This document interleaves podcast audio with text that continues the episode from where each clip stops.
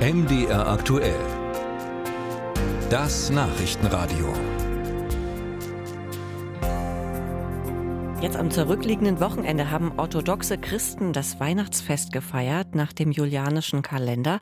Es war also ein hoher Feiertag in Russland und auch Teilen der Ukraine und trotzdem starben Menschen im Krieg um die Ukraine. Bei russischen Angriffen im Osten und Nordwesten des Landes wurden mehrere Zivilisten getötet. Andrea Bär. Es muss aufgeräumt werden. Mal wieder.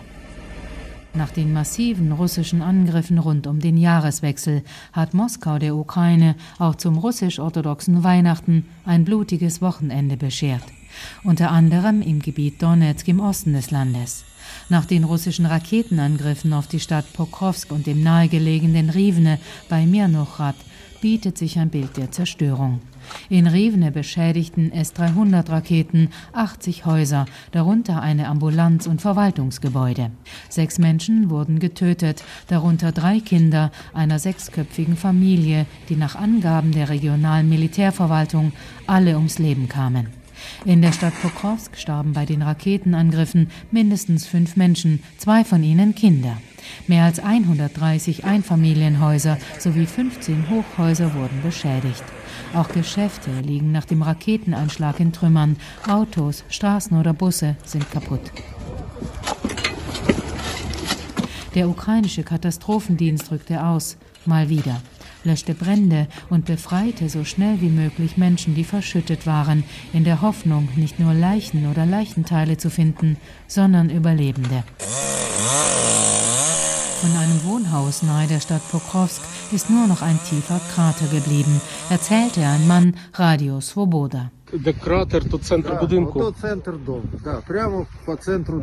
Wo der Krater ist, da war die Mitte des Hauses und die Rakete hat genau dort getroffen. Da war die Veranda und dort haben die Retter ein Mädchen gefunden im Schlafzimmer.